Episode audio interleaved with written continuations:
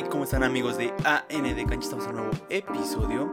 Día de hoy estamos en un podcast memorable, ¿no? Así es, hoy toca eh, hablar de algo memorable referente al fútbol mexicano o personajes de fútbol mexicano. Así es, esta es la primera parte. Bienvenidos. Así es, el podcast donde hablamos, relatamos y analizamos fútbol, ¿no? Ujú. Hoy empezamos con una historia un poco extranjera, ¿no? Nacional. Exactamente, es sobre mexicanos en el extranjero, pero sobre todo hay que aclarar que esta es la primera parte en donde vamos a narrar la carrera antes de llegar al Stuttgart por parte de Pavel Pardo y Ricardo Osorio. Así es, dos mexicanos muy sobresalientes y que de verdad tenían mucha calidad. Exacto. En la temporada 2006-2007 pasaba lo impensable. Una de las pocas historias. Ajúa, ¿eh? Ahí. ¿Ok? ahí. En la temporada 2006-2007 pasaba lo impensable. Una de, las una de esas pocas historias que se presentan en el fútbol actual, donde el equipo poderoso nunca está abajo. En esta temporada en la Bundesliga, un equipo con 14 años de sequía en títulos consiguió el título de la liga alemana de la manera más épica posible. Por es- pero eso qué nos importa? Nos importa bastante, ya que los protagonistas de esa gran hazaña fueron mexicanos inexpertos en el fútbol europeo junto a otros jugadores europeos de renombre pobre. Hoy hablaremos del Stuttgart de Pavel y Osorio. Un Stuttgart que humilló al Bayern, ¿no? No tal cual, pero no, sí, pero le ganó. sí le ganó. Eso El- es humillación al Bayern. Sí, y la pronunciación buena de, de Stuttgart es Stuttgart. Stuttgart. El Stuttgart. Ajá, o sea, ya hemos este, masacrado el inglés, ahora vamos a masacrar mucho en este episodio el alemán. Pues, ¿Por qué no, no? Esta es la historia de Pavel Pardo antes de llegar al Stuttgart. Ok. Pavel Pardo debutó en Atlas. El nacido en la misma ciudad donde se acoge el Atlas, debutó con los rojinegros en 1993 a los 17 años de edad. La oportunidad de hacer su debut tan joven fue responsabilidad de Marcelo Bielsa, que para el 95 dejaría el equipo para ir al América. Pero en la tem- ¿Qué está pasando, eh? Aquí hay muchas fallas técnicas. Cabe aclarar que Pavel debutó como lateral, ¿no? En este Atlas de Bielsa donde tenía pura promesa. Exactamente, Pavel, este, Era un prodigio, ¿no? Del fútbol mexicano. así es, y debutó a los 17 años de edad. Que desde el inicio ya se veía con un toque espectacular. Se anotó unos goles en el Atlas de otro mundo. Ujú. Era de muy pocos goles, pero los que anotaba eran muy memorables. Muy, muy buenos. Durante ese año, Pavel se ganó la confianza y el cariño de la gente que cada 15 días iba a ver a ese ilusionante Atlas de canteranos.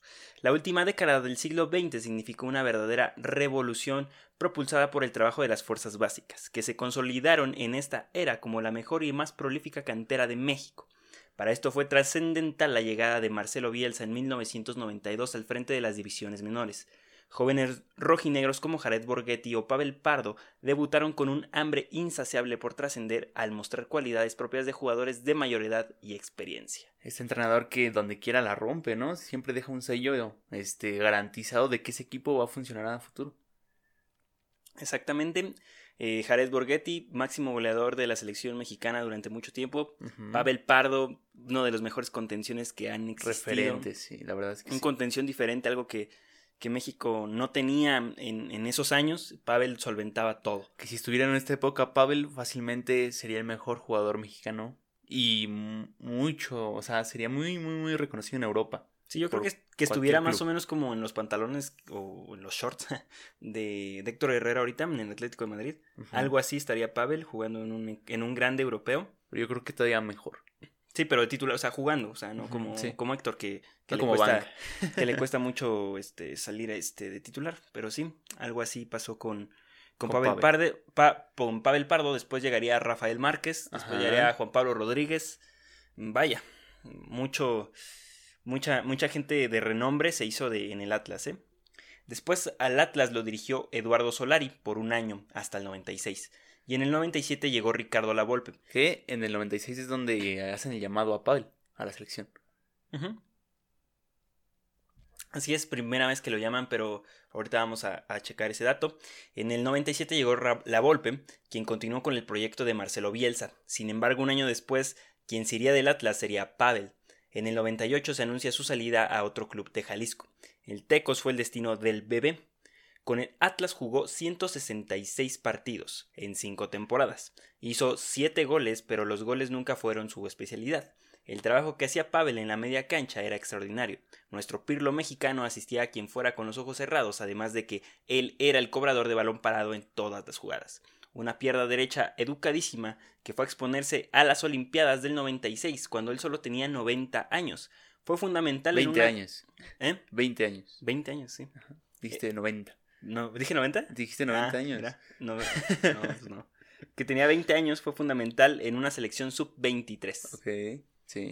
lo que lo llevó a la selección mayor ese mismo año. O sea, no fue el papel con el Atlas, No. fue el papel con la selección olímpica de Atlanta 96. Es que Pavel traía un juego extraordinario, no manches. Lo ves jugar y. O sea, realmente tiene una visión de otro mundo. Así es, Pavel, Y- un jugador diferente y sobre todo que le quedó a sus cualidades y a su edad del equipo donde estaba. El Atlas, eh, cantera nacional, él era de ahí, entonces todavía la gente todavía se identificaba más, lo pedía. También se dice que Pavel siempre ha sido de familia este, deportista. O sea, sus hermanos, sus papás siempre de- también fueron deportistas. Así es, entonces Pavel Pardo siempre fue un, fut- fue un futbolista maravilloso. Eh, cuando era joven jugaba excelente, tenía cualidades en su pie que nadie más tenía en todo el fútbol mexicano. Era un jugador diferente y es lo que lo hacía resaltar.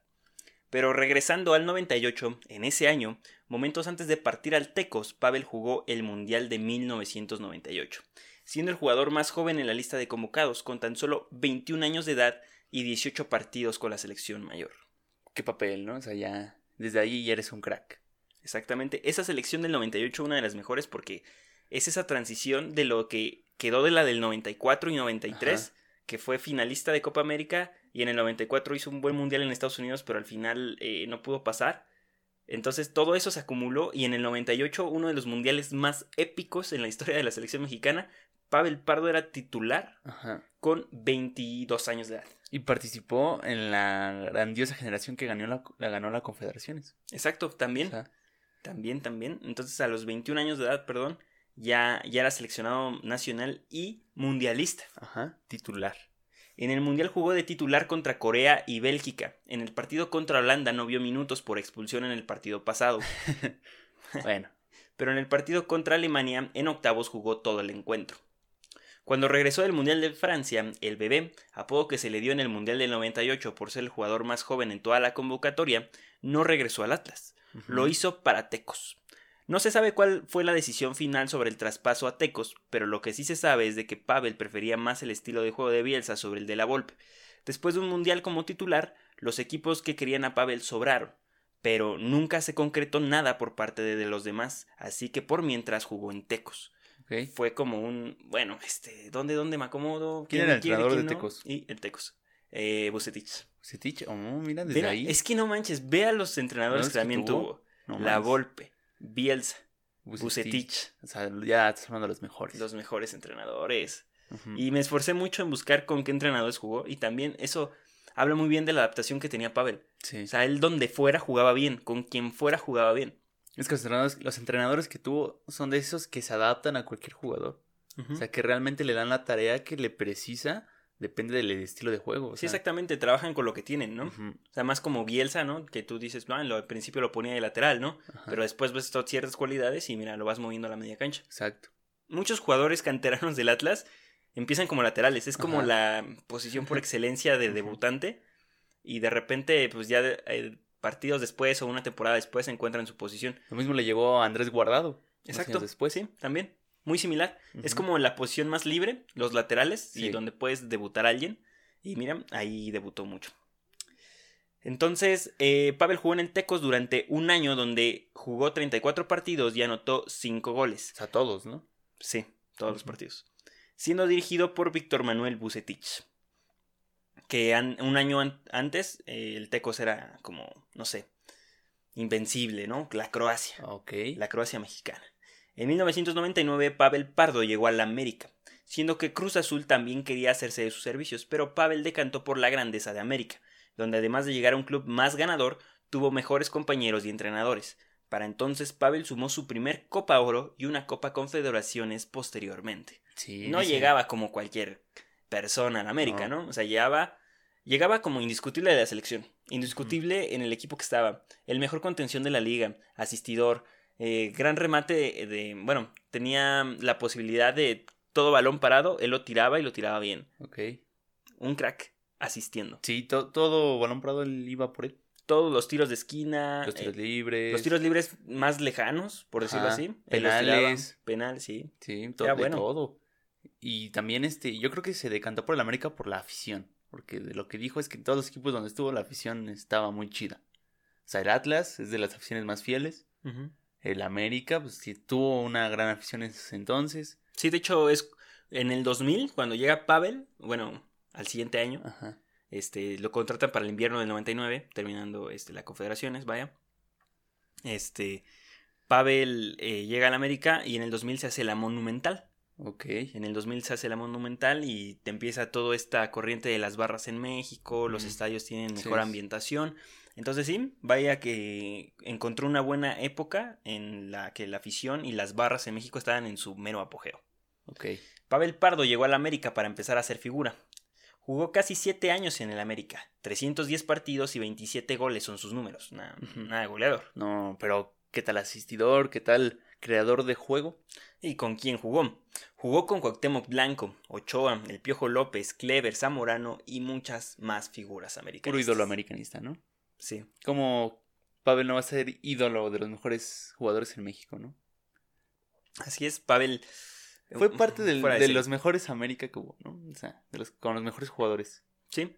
Y sobre todo disciplinado, ¿no? Que era lo que tenía Pavel. Ah, sí, siempre se manejó, según, o sea, que él se quedaba más tiempo a tirar tiros libres y así, o sea, no era casualidad que él fuera tan bueno pegando al balón. No, no, no. Siempre tenía este ambición Sí, por seguir jugando bien y, y siempre él expresaba su, su idea de que los partidos internacionales, o sea, con la selección eran como los que más les gustaba. Porque yo creo que, o sea, siendo sinceros y res- muy respetuoso como lo es él, yo creo que ha de pensar que el fútbol mexicano realmente creo que está por debajo de su nivel. O sea, él siempre pues él dijo, o sea, sobresalía más que todos. él dijo apenas que, o sea, que él siempre le dijeron que si quería ser un jugador más o un jugador de élite y él siempre quiso ser de élite. Y creo que lo logró. Sí, jugaba en el, en el mejor equipo de México entonces, en el estadio más grande de México, o sea, Sí. todo eso como que motiva a los jugadores a seguir adelante, ¿no? O sea, no es lo mismo llegar al Cruz Azul que llegar al América. Sí. Entonces ahí, Es bastante grande el club, ¿no? Por decirlo. O sea, es como llego al referente de México, ya soy de los mejores en México. exactamente, más la filosofía que tiene el América de siempre ganar Ajá, del objetivo aquí es el título. y de que siempre, siempre en el América tienen que estar los mejores jugadores nacionales y de selección. Y extranjeros. Entonces, todo eso atrajo a Pavel y a su ambición. En América fue dirigido por Alfredo Tena, Manuel Apuente, Mario Carrillo, Leo Benhacker, entre otros. ¿Qué Américas? Sí, y otra cosa muy interesante aquí. Hay más entrenadores que los años que jugó Pavel en América. No, en serio. Sí. O sea, no puse a todos porque son muchísimos, pero eh, no sé si sea un... Miren, es un problema que existan tantos cambios de entrenadores en el fútbol Sí. mexicano. Porque Ben Pero- Hacker no sabemos por qué lo corrieron. pero a la vez halagan mucho al jugador mexicano en el sentido de que lo que tenga el jugador mexicano tácticamente se adapta rápido.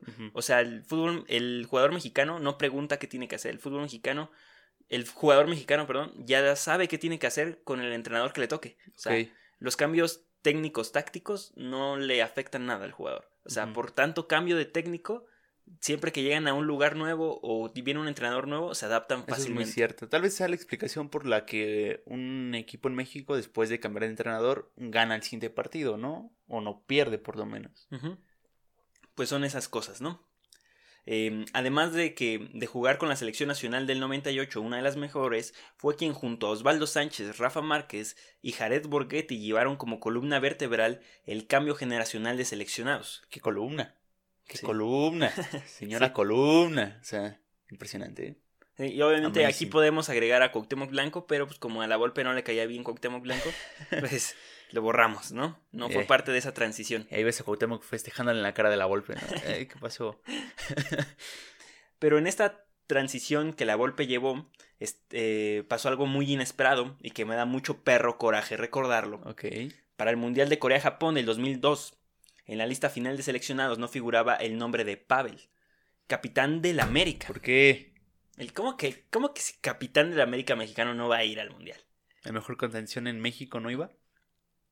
Y esto es lo que dijo Pavel sobre las razones por las cuales Javier, el solo llevo a mis amigos Aguirre, declaró. El periodista le dijo lo siguiente. Sabe que Aguirre declaró la semana pasada que hay jugadores muy buenos en varias posiciones que no cumplen sus requerimientos para estar en el tricolor. Ante lo cual Pavel comentó. No necesito demostrarle a nadie lo que he hecho en México y fuera de México, ni la trayectoria que he tenido hasta hoy. Es que hablaba por sí solo lo que traía aquí en, en el brazo. El, el gafete de capitán, o sea. Es que Pavel sí era muy O sea, bueno. fue ¿Por qué de- no lo vimos más tiempo? Fue de esos jugadores con que le dio ese empujoncito a la selección nacional Sí. para conseguir la Confederaciones. Es que es un plus tener un jugador así en la media cancha. Extraordinario jugador. Ah, pero sí llevó a Chatón. No, tú deja de eso. Torrado. ah, bueno. Torrado, Eh, hazme el eh, perro eh, favor. Eh, aquí hay gente del Cruz Azul que puede estar viéndonos. ¿A quién conoce? No, es que todos saben que Torrado era una piedra. O sea, no sé a quién conocía a ese señor en la selección. Mira, jugaba horrible. Horrible, asqueroso, Sí. Torrado. Jugaba muy mal. Y ahorita está en la Federación Mexicana de Fútbol. Sí, Siendo parte del staff de la selección nacional. sí. ¿A quién conoce ese señor? Aguirre. No puede ser, Aguirre. No, no, no, no. Pavel no fue al Mundial del 2002 y esto para Pavel no representó un problema. Él mismo con la resignación en plenitud dijo que no le importaba, que lo importante era estar bien en el América y que los demás si se daba, que bueno, y si no, también. Ok, él dijo yo soy bueno, ¿no? Exactamente. Todo el tiempo indirectamente y muy respetuoso, qué elegancia la del Ajá. señor, diciendo, sí, pues bueno, Aguirre es así. No era tan explícito como Hugo Sánchez, ¿no? Que decía que yo soy el mejor, ¿no? Exacto, pero lo era. Ajá, sí, pero sí lo era. lo, lo- lo era, o sea, hay formas de ser, está Hugo Sánchez y está Pavel. Creo que sí son los extremos de humildad. Ajá. Fuera del impacto de la noticia en ese momento, pues no pasaba gran cosa. Pavel no iba a salvar a la selección, no iba a evitar nada. El trabajo en un mundial es de 23 jugadores, pero ¿esto significó un retraso en la carrera de Pavel? No lo sabremos. Exacto, no lo sabremos. pero ir a un mundial abre puertas. Ah, bueno, eso sí, ¿eh? Abre puertas. Y más en esos tiempos que era difícil, bueno, cada vez más fácil que alguien se fije en otros lares, ¿no? Del fútbol, pero hay un mundial, sí, todos te ven, todos te ven. 24 años Pavel Pardo tenía. 24 años para ir al mundial. Plenitud. Plenitud de un jugador. Cristiano Ronaldo se iba al Real Madrid. Como con América consiguió dos títulos de liga y en el 2006 la Conca Champions, lo que le dio la posibilidad de ir al Mundial de Clubes, pero ahí en medio se nos cruzaba otro Mundial. Ajá. Ahora, en el Mundial de Alemania, pero antes de eso también se nos cruzó la Confederaciones, Ok. del 2005, donde México peleó por el cuarto lugar del torneo con una selección que sí jugaba y funcionaba bien. Ok. Ahora sí, Pavel a sus 28 años de edad, Mm, sí, Se fue el tren. Sí. Iba como eje de la media cancha a una Copa Confederaciones donde figuraban nombres como Carlos Salcido, Rafael Márquez, Ricardo Osorio, Ciña, Borghetti, Ramón Morales, Omar Bravo y Juan Pablo Rodríguez. Solo un muerto, ¿no? ¿Quién? Omar Bravo. Bueno, es que era goleador. Era goleador. Pero no como Borghetti. No, pero Borghetti ya iba en las últimas. Pero fue el delantero titular. Ok. La- Claro, es que sí, el, o sea, el máximo goleador tenía que ser. O sea, titular. Borghetti, tú ponle un centro y ¿sabes quién le ponía los centros? Pues Pavel. Pues, Claro. Tú ponle un centro a Borghetti a la mera chompa y También Juan Pablo, Gol. ¿no?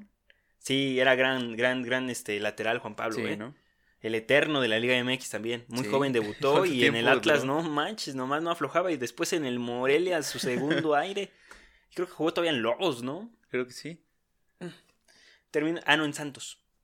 Ah.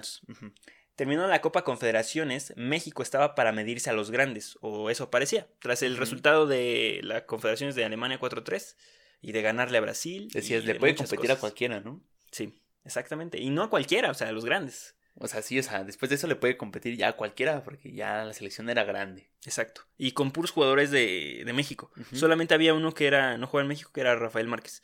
De ahí en fuera todos eran del fútbol local. Bueno, y Rafita también era muy bueno. Sí. Pero no jugó esa confederación, nomás jugó un partido. El ¿Por punto. qué? No sé, no quiero Ay, investigar más. no. Nos vamos a emperrar. Tenía una buena generación de futbolistas y era un entrenador con un estilo de juego definido. El estilo de lo de lo que no se gana con fútbol, se gana con huevos. Eso lo dijo un argentino. Sí, exactamente, lo dijo la Volpe. Ese era el estilo de juego de la Volpe. Pues no sé si faltó huevos o fútbol, pero la selección nacional no pasó a cuartos de final por cuarta vez seguida. Y la profe, ¿qué falló? ¿Qué falló, chavo? ¿Qué faltó? piernas, profe, piernas. No. A ver, Omar Bravo, ¿por qué fallaste el penal tres veces? Chale. No puede ser. Pero algo de esa generación se tenía que rescatar. Y eso era uno de los jugadores más veteranos de la lista. Pavel Pardo llamaba la atención de un equipo alemán que en esa temporada quería reforzarse con jugadores mundialistas, que le dieran un título después de 14 años sin él. Ok. O sea, Pavel llamó la atención, quién sabe cómo. Es que eh, los visores del Stuttgart estuvieron viendo los partidos de la Confederaciones y de la, del Mundial. Mm. Y querían a fuerzas jugadores mundialistas. Pero obviamente un jugador mundialista pues cuesta más dinero si es un buen mundial. Es como la lógica del mercado, ¿no? Los alemanes preguntaron por Pavel, quien hizo solo tres asistencias entre confederaciones y el mundial, del cual tampoco sabían su edad. Ok. Ah, un buen punto, ¿eh? Nadie sabía la edad de Pavel Pardo. O sea, como era una selección muy joven, o sea, mezclada entre jóvenes y, grandes jugadores en sentido de edad, eh, nadie sabía la edad de Pavel. Bien ahí, ¿eh? ¿Por Buen qué? camuflaje. Pavel nunca reflejó su edad. Hasta cuando era chavo se veía grande. De hecho, todavía tienen la misma cara, más como con canas. Exacto. Como que se mantiene igual. O sea, no importa el tiempo que veas a Pavel, Pavel se ve igual Sí. todo el tiempo. Entonces, No lo puedes confundir. es difícil decir, ¿29? No manches, que tiene 30. No, Ya lo compré. Entonces, eh, y de que, y tampoco los alemanes sabían de que en América, en un club mexicano, pagaban mejor que en Europa. No lo sabían. No, o sea, no ellos sé. pensaban, ah, este carnal, no, viendo el- los euros que van a ganar acá, se va a venir en cortina. Y en eso, ¿cómo que le pagan 30 mil euros? No, por favor. Pues Pavel en su apogeo, este, según Transfermark, algo así, valió 8 millones de euros. Sí. Que es mucho. Pero eso fue como, yo creo que en el Mundial del 2002, Aguirre. Yo creo que como está en América, ¿no? Sí, de joven. Sí, como en el 2002, 2003, yo creo, valía eso. Fácil. O a lo mejor terminaron las confederaciones. Posiblemente. Es que era un jugador muy joven. No lo sabemos, pero antes del Mundial de 2002 estamos seguros, Javier Aguirre. Había un desconocimiento total del mercado por parte de los alemanes, pero Pavel arriesgó todo, desde su sueldo hasta su, tu- hasta su titularidad Ok. en Alemania. En. Andamos mal.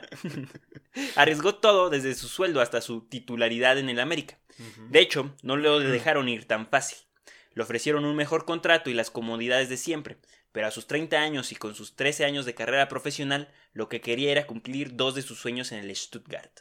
Jugar en Europa y jugar Champions. Es como cuando Rafa Márquez regresó a la Liga MX y dijo, no, como que siempre mejor está en Italia, ¿no? Que fue su sueño de Rafa. Jugar en Italia, el sueño de. Rafa Márquez era jugar en Italia.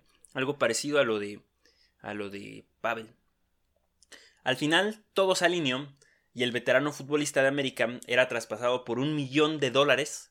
A veces se dice que 1.5, un millón de dólares. No se sabe. La bien. misma vaina, ¿no? Está igual de jodido. sí, no es mucho. Pero no era el único. Otro futbolista mexicano, cuatro años más joven, también le echaron el ojo. Su nombre, Ricardo Osorio. Ufa, ¿sí? Eso me, me recuerda a un señor que dirigió la selección. Ese apellido maldito. Sí.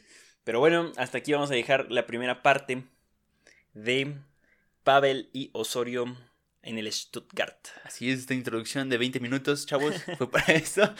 Ahora sí ya vamos a hablar del tema. Ahora, del siguiente, en la siguiente parte vamos a hablar de la carrera de Osorio y de la temporada 2006-2007 del Stuttgart.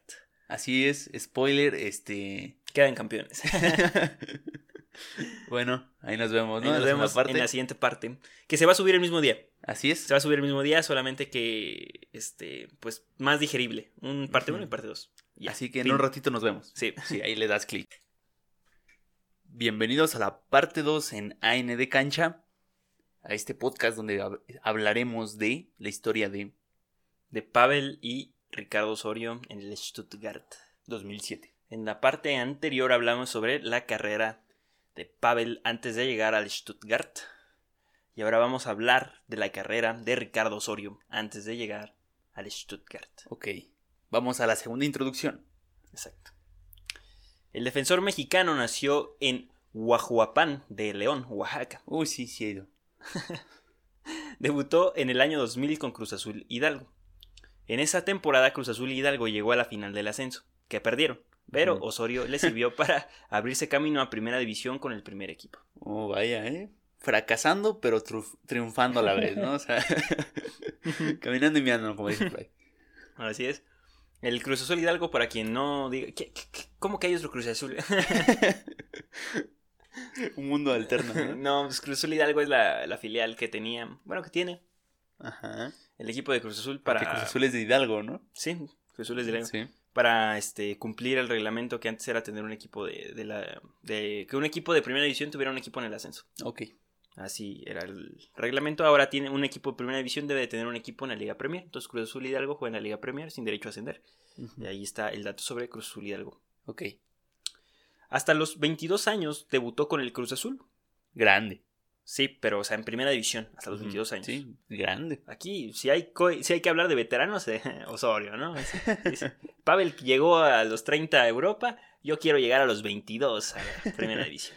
Pues ahí está. O sea, Pavel le llevaba 5 años, o sea, Pavel debutó a los 17 en primera división. Este señor, Ricardo Osorio, debutó hasta los 20 años, 22 años. 22 años ya es muy grande. Ufas. Después de jugar un año en la Liga de Ascenso y sumar solo 25 partidos, para el 2002 Ricardo se convertía en la promesa de la defensa central celeste y se consolidó rápidamente en ese puesto de central cuando en el 2003 recibió su primer llamado de, muchos a la selección nacional. Quedó campeón de la Copa Oro de ese año, igual que Pavel, fue a la Copa América de 2004, donde no pasaron de cuartos de final, pero ya era una experiencia internacional más. O sea, compartían lo mismo, ¿no? No ir al Mundial del 2002, este, ir hasta el 2004 a una Sí. competencia. No fue al Mundial del 2002 como Pavel, pero él no jugaba y Pavel sí. ok, sí. Buen punto. Entonces ahí está. Entonces, otra cosa, la Copa América, cosa que México ya no juega y que le servía para foguear eh, jugadores de la selección. O sea, jugadores que no estaban contemplados para la primera, como se dice, la primera selección. En esta selección B iban ciertos jugadores y ahí se calaban y ahí decías, ah, mira, como que sí es bueno. Pero gracias a la grandísima Copa Oro, México está posicionado en un gran ranking FIFA. Exactamente, ahí con siempre. nuestras ¿no? 100.000 Copas Oro. Ahí. Exactamente, el gigante de CONCACAF. Ya hasta las aventamos, ¿no? Ya no quedan en la vitrina, ya se van desechando. Entonces ahí jugó eso y pues, ya, no hay Copa América, ¿no? Donde no pasaron de cuartos de... Eso ya lo leí. El siguiente año fue a la Copa Confederaciones, donde hizo muy buenas actuaciones en la mayoría de los partidos. Regresando a esa Copa Confederación- Confederaciones, Osorio seguía jugando para Cruz Azul, a un nivel aceptable, pero la competencia de la defensa central no era muy dura. El único inamovible era Rafael Márquez, así que mantuvo un nivel aceptable para poder llegar al Mundial del 2006. Yo creo que Rafita Márquez elegía su mano izquierda, ¿no? Sí, pero curiosamente eh, Osorio ya no fue defensa central, Ah, ¿no? ¿no? Posteriormente, ¿Portero o qué? no, posteriormente se fue a la lateral. Ah, mira. Lo contrario de un este, de lo que le pasa a los Sí. defensas. Generalmente un lateral se mete de, central. central. no, él empezó de central y pam, salió de lateral. Ah, bueno. Entonces en la selección jugaba de lateral, derecho. Ya aplicándola a Juan Cambios Osorio, ¿no? Exactamente, pero podía jugar de central, o sea, donde lo pusieras al crack. Ok, entonces sí, sí era muy bueno. Sí, sí, manejaba Sí. dos posiciones, no, no cualquiera. En esos cuatro años en primera fue dirigido por, por José Luis Trejo, entrenador que lo debutó en primera división. Mario Carrillo, entrenador Ah. que también compartió con ¿Pavel? Con Pavel. Enrique Mesa, el Ojitos, uno de los Ajá, mejores entrenadores sí. de México. Alfredo Tena, otro entrenador que compartió con Pavel. Rubén Román Romano. Rubén un Rom- clasicazo, ¿no? Sí, sí, sí. Ese de los ochentas. Simón. Qué buen look. Entre otros. Porque también algo que comparten más entrenadores que años jugando en el Cruz Azul. ah, bueno. Ah, él sí se le hizo el del Cruz Azul. Mira, contrario a Pavel. O sea, era Exacto. como Pavel, pero en otro mundo, ¿no? Sí, de hecho se hubieran cruzado si no se hubiera ido a la América. Hubiera ahí pam, explotado el universo, ¿no? Tenían otro destino. Super Cruz Azul, ¿no? Con 15 ligas o algo sí, así. a lo mejor, ¿no? Lo que no pasó, ser, sí. lo que no quiso hacer Pavel. Al igual que Pavel, Ricardo Osorio jugó todos los partidos del Mundial del 2006 y también eh, Osorio fue el único que jugó todos los partidos de la Confederaciones. Ok, vámonos, sí, compartiendo cancha. Pero Pavel no jugó todos los partidos de la Confederaciones, creo que faltó uno, no, no recuerdo bien. Que lo expulsaron, ¿no? Ah, no, sí, jugó todos los partidos de la Confederaciones, este Pavel. Y no fueron los jugadores más destacados, pero eran los pilares de puntos estratégicos de la cancha. Osorio era el pilar de la defensa, un defensa muy fuerte. Sí. Y Pavel era el creativo al igual que recuperador. Ambos entendían el sistema del juego de la Volpe, que se presumía era totalmente europeo. Es muy difícil hacer lo que hacía Pavel, ¿eh? O sea, ser este el contención que recupera y el que crea es muy, muy difícil. Sí, porque al lado tenías a la piedra de Torrado. ¡Muévete, Torrado! ¡Deja de patearlos! Ya, bueno, es que Torrado era la, la pieza fundamental en ese contragolpe, ¿no? ok. Este, entonces sí, eh, tenían un juego este, muy europeo que bien se podían adaptar a cualquier sistema de juego del viejo continente. Además de que la selección nacional del 2006 combinó a solo 8 jugadores mayores de 30 años y el resto eran jugadores dentro de los 28 y 22 años de edad. De ahí la confusión por la edad de Pavel y de Osorio. Bueno, eh, hay un rango bastante amplio. De Sí. 22 a 30 años. Sí, pero o sea, un jugador de, 20 de 28 años te dura más en Europa que uno de 30. Bueno, A lo sí. que era Pavel. Pero uno de 22 todavía te dura más. Pero Osorio debutó a los 22, así que pues... sí. Y así, y es aquí cuando se unen las historias. Pa, y ya, todo. Historias engarzadas. Pavel Pardo no fue el único que se fue en ese año a Europa. Ah, ¿no? ¿Quién fue? Lo acompañó Osorio, Ah, no sabía. con 26 años de edad, ah, mira. y un traspaso de 3.5 millones de dólares. Confirmadísimo, eso sí está confirmado. 3.5 millones de dólares. Juntos irían a probar suerte a un equipo y a un fútbol que jamás había sido pisado por mexicanos. Fueron a hacer historia realmente. ¿Sí? Sí, ahí se registró el primer gol de un mexicano. Exacto, fue de Pavel Pardo. El primer gol de un mexicano en la Bundesliga fue de Pavel Pardo. Este, e- y curiosamente ellos son los dos jugadores México, o sea, debutaron al mismo tiempo, o sea, Ajá. En el primer partido los dos fueron titulares. Entonces fueron los dos primeros jugadores mexicanos en jugar un partido en la Bundesliga. Así que si tú creías que Marquito Fabián ha sido el primero en anotar golazos, no. No, ya estaba Pavel, pero Osorio nomás anotó tres goles en toda su carrera. Pero uno fue con el Stuttgart. Ah, no, Ah, sí. no es lo mismo anotar en el Cruz Azul que en el Stuttgart. Se los estaba guardando. Bueno, entonces vamos a ver, ¿por qué los quería el Stuttgart? Por viejos y baratos. Exacto, sí. Eso, vámonos. Pero nunca, o sea, por barato sí, pero jamás nadie se imaginó que Pavel tuviera 30 años. Por eso es tan nadie barato. se imaginó eso. Y en América, pues, ¿por qué crees que tú me diste una vez un millón? Te hubiera pedido tres. El Stuttgart había terminado la temporada 2005-2006 en la novena posición, Bueno, producto de una cosecha de 43 puntos. Muy pocos. Para 34 jornadas, un Cruz Azul cualquiera en media temporada. Con la intención de mejorar dicho resultado, la directiva decidió apostar por un mercado desconocido, como ya lo habíamos mencionado, el mexicano. Armin B, o no sé si se pronuncia así, había seguido muy de cerca la Copa Confederaciones de 2005 y el Mundial de 2006. Preguntó por Torrado, pero no le llegaban al precio. ¿Cuánto por el chinito? El borre, ¿no? Le dicen. ¿Cuánto por el 6? Entonces sí. Perdón. Ambos torneos celebrados en Alemania. Él no quería a ellos, o sea, él quería a todos los jugadores mundialistas, ¿no? Porque se supone que al mundial van los mejores, ¿no? Excepto Aguirre, lleva a los mejores. ¿Cuánto por el, rompepie- por el rompepiernas, profe? Y fue ahí donde vio a dos mexicanos que le llamaron la atención. Pavel Pardo y Ricardo Osorio.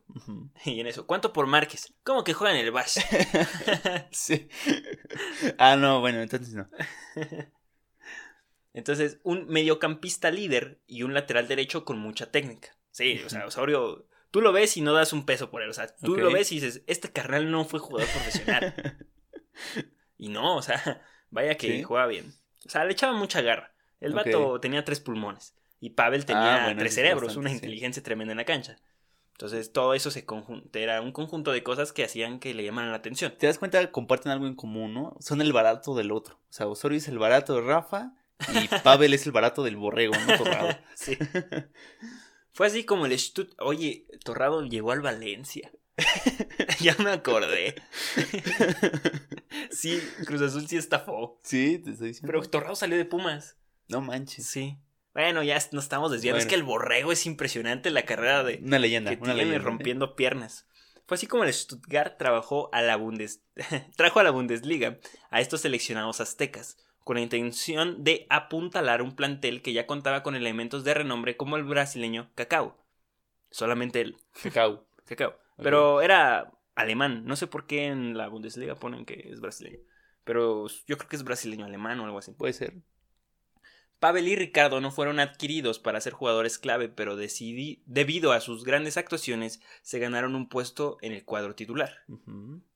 El primer partido de la temporada 2006-2007, el 12 de agosto de 2006, ambos formaron parte del inicio ante el 1 FC Nürnberg, No, el primer juego en la historia de la Bundesliga con toque mexicano. Te costó, eh, te costó el nombre. Nürnberg. Vámonos, eh. Yo sé unas cosillas de alemán.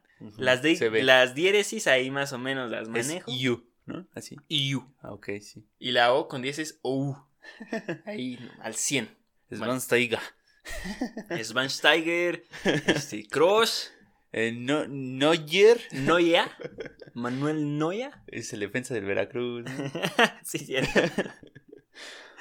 Eh, pero sí les Neuer con Y. La plantilla de ese Stuttgart Ajá. era como portero Timo. Timo, Timo. Hildebrand. Ok, sí. Timo Hildebrand. Los de, fue el único portero que jugó en la temporada. Ah, De hecho, no es Hildebrand, es Hildebrand. Uy, un cambio bastante. ¿eh? Es que me acordé que Pavel dijo en su nombre. Oh, O sea, me acordé así. ah, sí. sí me acuerdo. A lo mejor Pavel sabrá alemán como Marquito Fabián. Pues sí, ¿no? Quién sabe, ¿no? O le echó flojera como Chicharito y dijo, yo puro inglés. No, pues quién sabe si sepa inglés. No, sí, no. pues, Después juega el Chicago Fire. Ajá. Pero antes, quién sabe. Bueno, Campos sabe los idiomas de todo el mundo. Eso sí. En la defensa estaba Del Pierre. Ay. Ay. Francés. Osorio, Ricardo Osorio, jugó 2.136 minutos esa temporada, jugó 27 partidos, 26 como titular, aportó un gol y una expulsión. El octavo jugador con más minutos esa temporada. Ah, bastante bien, ¿eh? Sí, 26 partidos de 34. Ah, pues porque no empezó como titular. Empezó como titular. Ah, empezó como titular. El otro era Sedar, otro defensa. eh, Lu- Ludovic, Meira, Boca, Andrés, Andreas Beck. Y esos eran los defensas registrados. sí. Estuve a punto de decir media como nombre. Estuve a nada de decirlo. En la media estaba Roberto Hilbert, Pavel, que jugó 2.970 minutos, 33 partidos como eh, titular, de los Ujú. 33 que jugó, siempre de titular. Y fue el cuarto jugador con más minutos esa temporada. El primero fue el portero, imagino, ¿no? No, el primero fue un contención, Pero el ¿cómo, número 10. ¿Cómo me estás diciendo que el portero no? Si el portero nunca jugó otro portero más que ese. No, no sé. no sé. Oh, bueno, bien. Se metió el defensa, ¿no? De portero, yo creo. No, no, sí. El siguiente es Hilsberger, un medio. Antonio da Silva, un medio. Sami Kedira. Pavel Pardo- sí, le enseñó a Sammy Pavel Khedira. Pardo le enseñó a Sami Kedira. Esa torta, sí, aprendió de Pavel Pardo. Otro medio era Jetner. Otro medio era Bierovka. Alexander Y en la delantera estaba Cacao, que anotó 13 goles esa Ay, temporada, pero no fue el referente de la delantera, sino lo fue Mario Gómez. ¿Quién con es 14 Mario goles. Gómez? Un maldito crack. El máximo, este, no, no es máximo No, de nada, ese- pero no, es no. leyenda en Alemania. Exacto. No, jugó en equipos importantes Sí. y jugó a llegar en el Bayern y después fue a Italia. ¿Sí? Siempre la rompió en todos lados y ahí está Mario Gómez, que este también Pavel le ponía goles, ¿no? Otro medio, otro delantero, perdón, era Streller y Laut. Estás hablando de que Mario Gómez y Kedira tenían como, que Kedira 17 años y Mario Gómez 19. Por ahí, yo creo, sí. Por Tal ahí, cual, ¿no? sí, eran muy jóvenes. Todos dirigidos por Armin B. Los refuerzos de ese año fueron Hilbert, que no tenía experiencia en la Bundesliga. Antonio da Silva, experimentado mediocampista en, en la Bundesliga, Sí. Marco Streller, delantero eh, matador suizo, eh, Benjamín Laut, experimentado delantero, Alexander Fernarut, mediocampista. Porque no encontraste nada más, ¿no? Mediocampista. sí. No, es que sí. Guerrero. Como pensé, como dijeron que pen- pensé que este que formaron un equipo con gente mundialista, pues investigué a cada uno a ver si iban al mundial. Y no, pues ah, ni siquiera estaban en equipos chidos. Muchos de ellos, de ellos eran de la segunda división alemana. No, y jóvenes, ¿no? Algunos. Mm, Grandes, de hecho, e- eran experimentados, pero en la Bundesliga 2. Mm, ok. Porque tiene sentido. Ahorita lo vamos a ver. Ay, güey. Más los mexicanos que curiosamente usaban el número 3 Y Pavel usaba el famosísimo 13. Porque eran los que sobraba, ¿no? ¿Quién, Ah. ¿quién ocupa el 13? Como pudimos ver, el equipo estaba lleno de muertazos. No solo jugador, no malos jugadores, pero sí de jugadores de poco renombre. Ajá.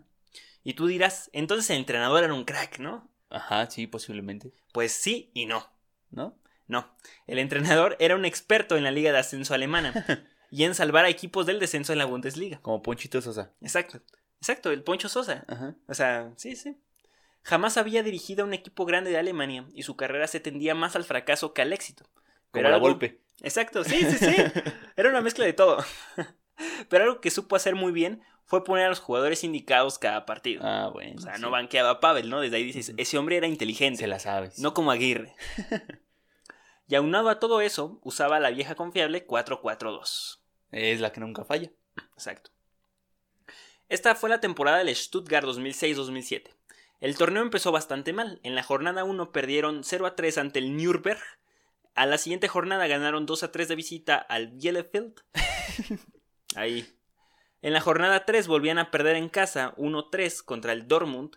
A la siguiente jornada vuelven a ganar de visita 2 a 3 ante el Verde Bremen. O sea, de visita, dioses de local, mal. Ok. Sí, todo lo contrario, ¿no? Sí.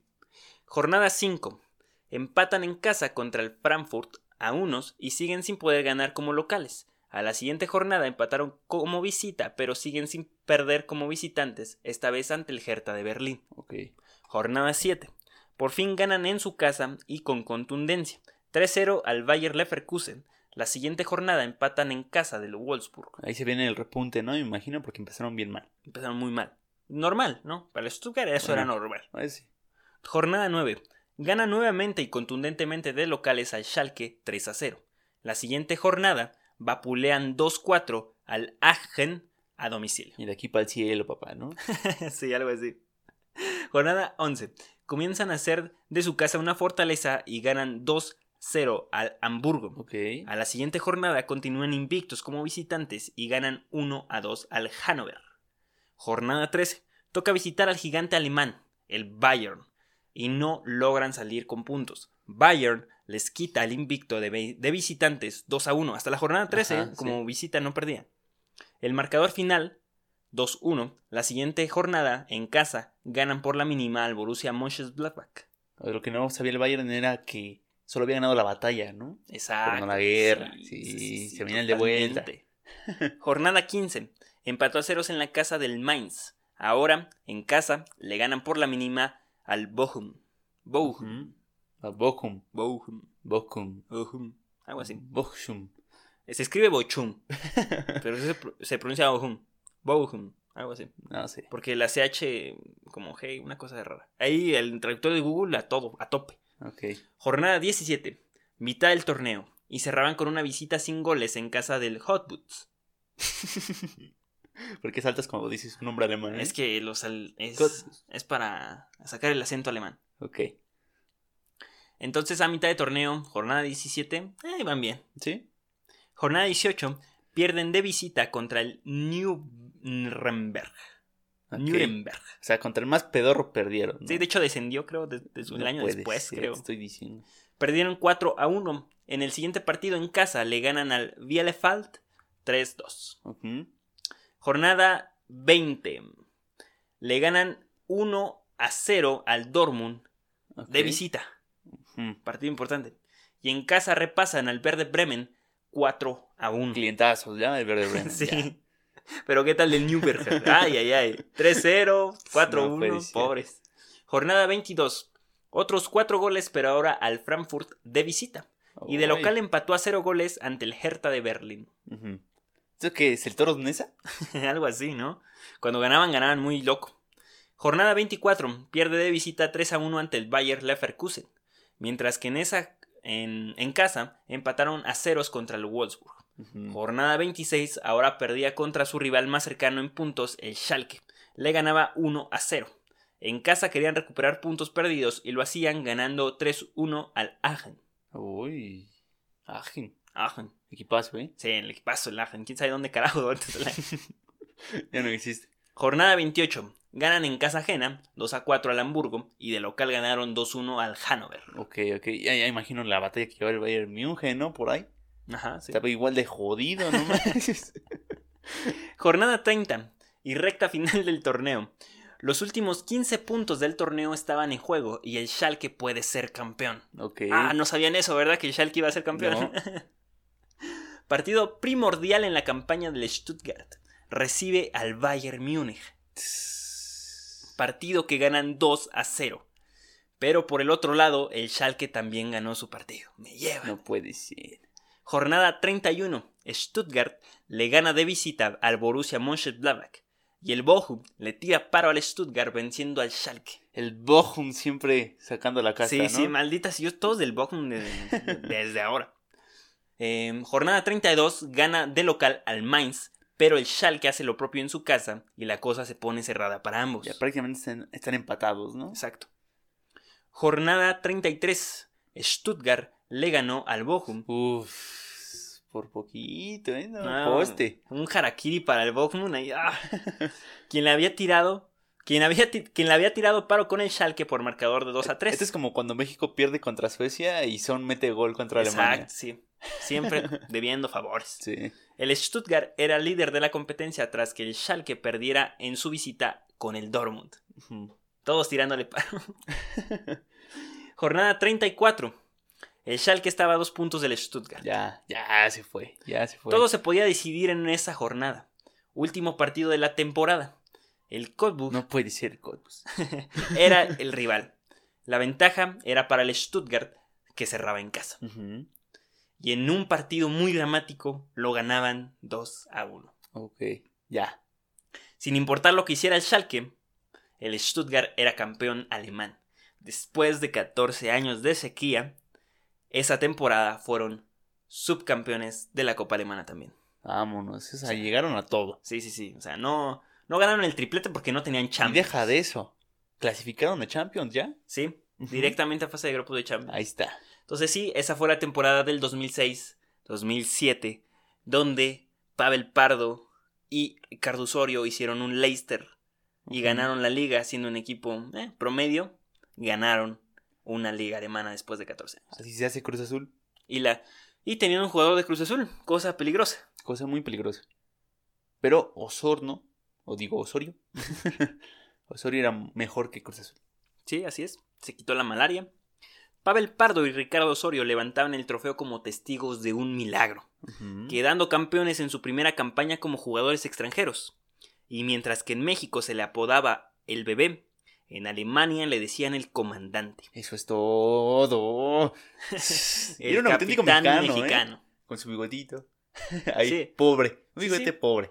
O sea, de hecho ellos son, creo que lo más mexa que pudo ir a Alemania. después de Marco, después cuando llegó Marco Fabián dijimos, bueno, bueno, sí. sí puede llegar algo más mexa que Pavel. Posterior a eso, la siguiente temporada jugaron Champions League y no les fue muy bien. De hecho, les fue pésimo. De los seis partidos ganaron uno y perdieron cinco, en un grupo donde estaba el Lyon, Barcelona y los Rangers. Bueno, iba a decir que estaba apretado, pero estaban los Rangers. ¿no? No, o sea, épocas muy fuertes de Lyon y Ajá. el Barcelona siempre ha sido fuerte, ¿no? Siempre ha sido el Barcelona. Entonces ahí. Nada que hacer, ¿no? Se fueron a pasear a Champions, pero ¡hey! Un sueño cumplido. Pero ya jugamos Champions. Exacto. Claro que sí, como Ochoa jugando un partido. Vámonos. En la liga pelearon por puestos europeos, pero ya no por el título. Esa temporada quedaron en el lugar 6. Y Pavel se merecía Dios, ¿no? Y terminando esa temporada, Pavel regresó a México con dos sueños cumplidos: jugar Ujú. Champions y jugar en Europa. Y con un extra: ser campeón en Europa.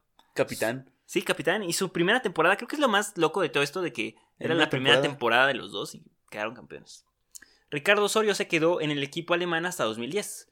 En el año que se va Pavel, el Stuttgart vuelve a pelear por el título, quedando en tercer lugar de la tabla, pero sin apariciones en Champions. En la última temporada de Osorio en el Stuttgart compiten por puestos europeos, pero ya no más por el título. Esa generación campeona estaba diluida y Osorio regresaba a México para el Monterrey, después del Mundial de Sudáfrica. Es decir, Osorio duró un proceso mundialista en Alemania. Cuatro años, Mundial 2006, y se va en Mundial 2010 de Sudáfrica. Bastante tiempo, ¿no? Muy, muy bien para un equipo, diría yo. Exactamente. Se va a los 26 años, se regresa a los 30. Excelente. Yo hubiera buscado robar en otro equipo todavía. Robó el Monterrey. bueno, eso sí es cierto. Anotó, creo que no anotó ahí goles, ¿no? De los tres que tiene, creo que no, no tuvo el privilegio Monterrey. Entonces, Puntos a destacar de esta historia. Un buen jugador mexicano no vale más de 3.5 millones de dólares. Los jugadores mexicanos se pueden adaptar muy fácil al fútbol europeo por todo lo táctico y técnico que es el fútbol mexicano. Al borrego no le llegaron al precio. El intercambio de entrenadores es malo, pero parece ayudar a los jugadores a su adaptación. La edad no importa para salir a Europa. Hugo Sánchez a los 31 años, bota de oro, papá. Aguirre no se emperra mucho. Anguirre es una piedra como entrenador. Sí, sí, sí. y ya. Y Eh. muchas cosas en común, ¿no? Sí, sí, sí. Entonces, es- esta es la historia de Pavel y Osorio en el Stuttgart. Grandes Algo, mexicanos. algo inédito. Sí, siempre de selección, grandes mexicanos. Donde tú ves un, un juego de selección bueno, donde esté la selección chida, ahí están ellos. Ujú. Totalmente. Excepto en el Mundial del 2002. Es así. No vean el Mundial del 2002. Ese archivo se traspapeló. Exactamente. No ese, está. Ese gol contra Italia de Borghetti es pura fantasía, no existió. Sí, no, la selección no, no, no existió hasta 2006. Exactamente. Y en 2010 también desaparecimos por la culpa de Aguirre. Ese 2 a 0 en Francia es ilusión, ¿eh? Sí. Es ilusión, chavos. No donde el chicharito hace su golazo. Ahí no. Es ilusión. Fue un sueño. Entonces, ya nos vamos. Síganos en todas nuestras redes sociales. AN de Cancha en Twitter, Instagram, Facebook. Facebook, en todos lados, YouTube, donde sean. toda- escúchenos en todas las plataformas de podcast. Véanos en, en Facebook o en YouTube. Y síganos en redes sociales. Así es. Compartimos cosas chidas. Nos pueden estar siguiendo y dando like, retweet, eh, suscribirse, todo. Compartan. Hasta luego. Hasta luego. Nos vemos Estén el viernes. Así es.